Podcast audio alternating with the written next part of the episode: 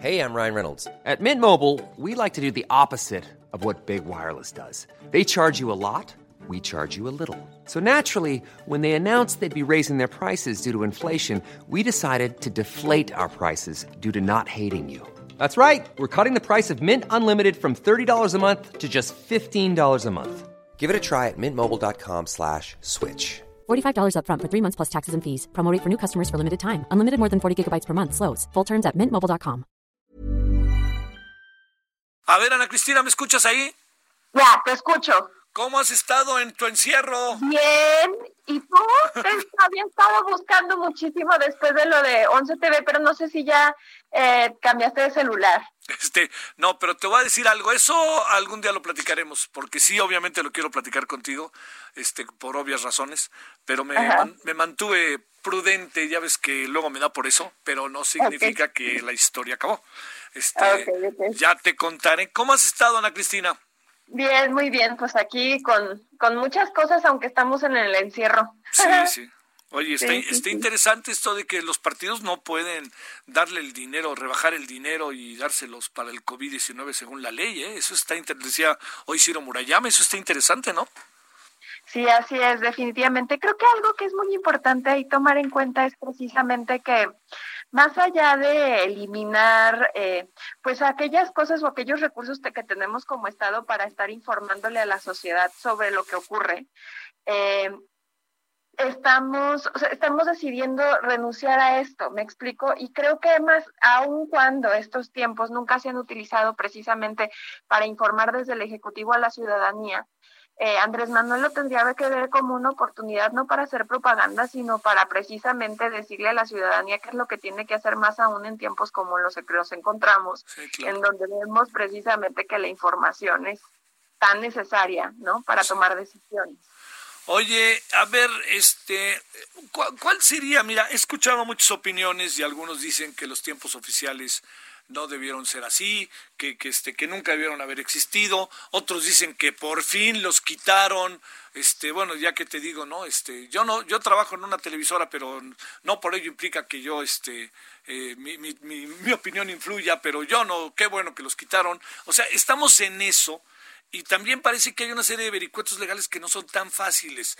Eh, a ver, ¿cómo podemos explicarle al público que nos hace el favor de vernos esto de tener tiempos oficiales y de repente el presidente decir, vamos a quitarlos para que puedan comercializar y en un momento tan difícil les sirva comercializar para la economía de las televisoras y de las, radio, y de las radiodifusoras?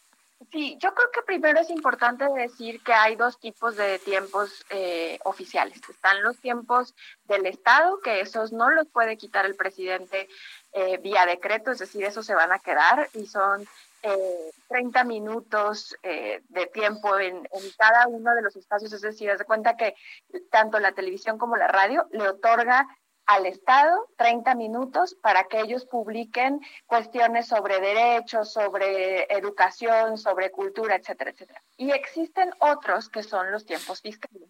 Esos son a los que se refiere el presidente y que esos sí pueden ser modificados vía decreto. Y esos tiempos fiscales eh, corresponden a un pago en especie que hacen los medios al gobierno por eh, el uso de la concesión de radio y televisión. Es decir, yo como medio de, eh, radio televisión eh, estoy utilizando las frecuencias del Estado y en ese sentido, por utilizarlas, le estoy dando al Estado 18 minutos de publicidad o eh, de programas, etcétera. Aquí el problema es que el presidente, uno, está pensando que estos tiempos son para propaganda, lo cual no es así. Es, de hecho, históricamente han sido muy mal utilizados porque tendrían que ser utilizados para informar a la ciudadanía y solamente son utilizados mayoritariamente en tiempos electorales. Y por otro lado, también porque estos, estos tiempos tampoco significa que son espacios que puedan vender los medios a otros grupos del sector privado, que es lo que él dice, ¿no? A cambio de, eh, de quitarles estos tiempos, ellos van a poder vender estos espacios para otros lados. Eso no lo van a poder hacer los medios. O, o podrían, pero, pero el chiste es que no, legalmente no lo podrían hacer. Entonces, creo que aquí lo que es importante es decir, hemos perdido 18 minutos, que a lo mejor para la ciudadanía no es mucho, pero antes, eh, antes era más, antes de hecho en el, en, el, en el sexenio Vicente Fox lo que ocurrió es que se redujo de ser de alrededor de 3.5 horas a 18 minutos.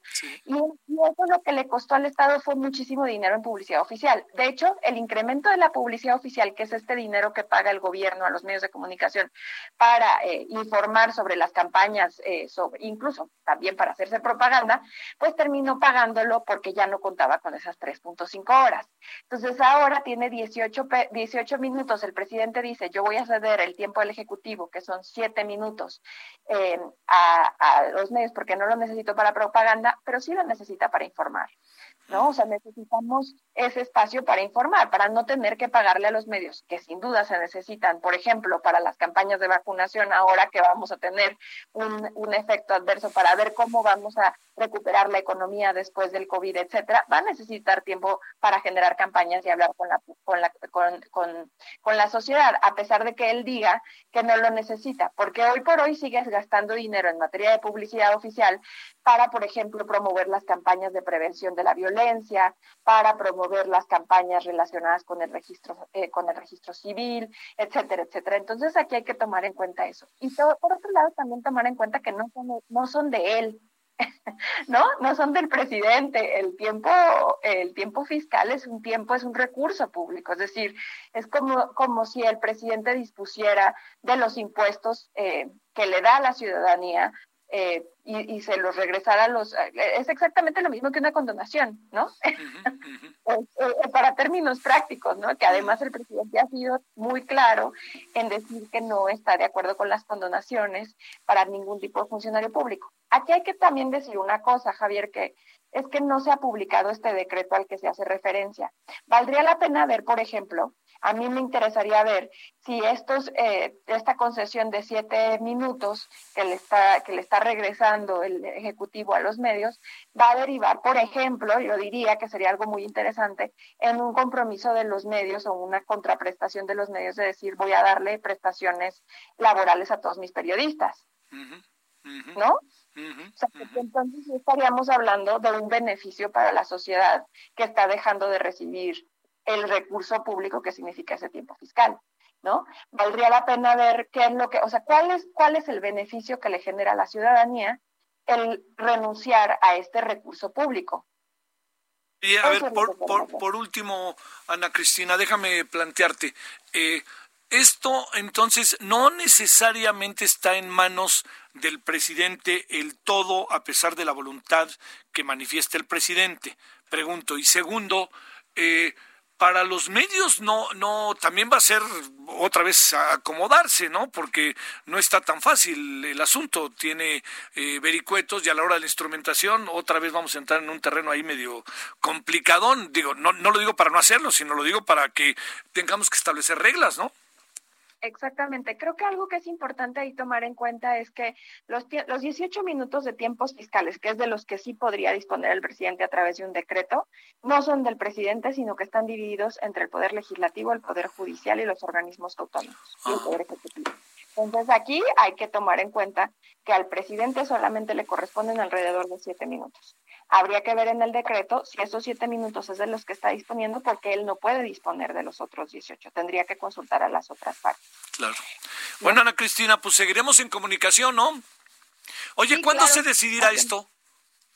Pues eh, dijeron que el viernes iban a sacar el decreto, no lo sacaron, pues estaríamos a la espera de que esto sí. suceda. Hay que recordar también que muchas veces el presidente ha dicho que va a firmar decretos y esos decretos no, han, no se han hecho públicos o incluso pues no, no existen. Sí, sí, sí. Oye, bueno, este, me sumo a la, a la carta, que no he contestado, pero me sumo a la carta. Muchísimas gracias.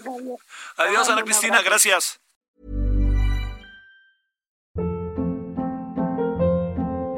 Hold up. What was that? Boring. No flavor. That was as bad as those leftovers you ate all week. Kiki Palmer here, and it's time to say hello to something fresh and guilt-free. Hello Fresh. Jazz up dinner with pecan-crusted chicken or garlic butter shrimp scampi. Now that's music to my mouth. Hello Fresh. Let's get this dinner party started. Discover all the delicious possibilities at hellofresh.com.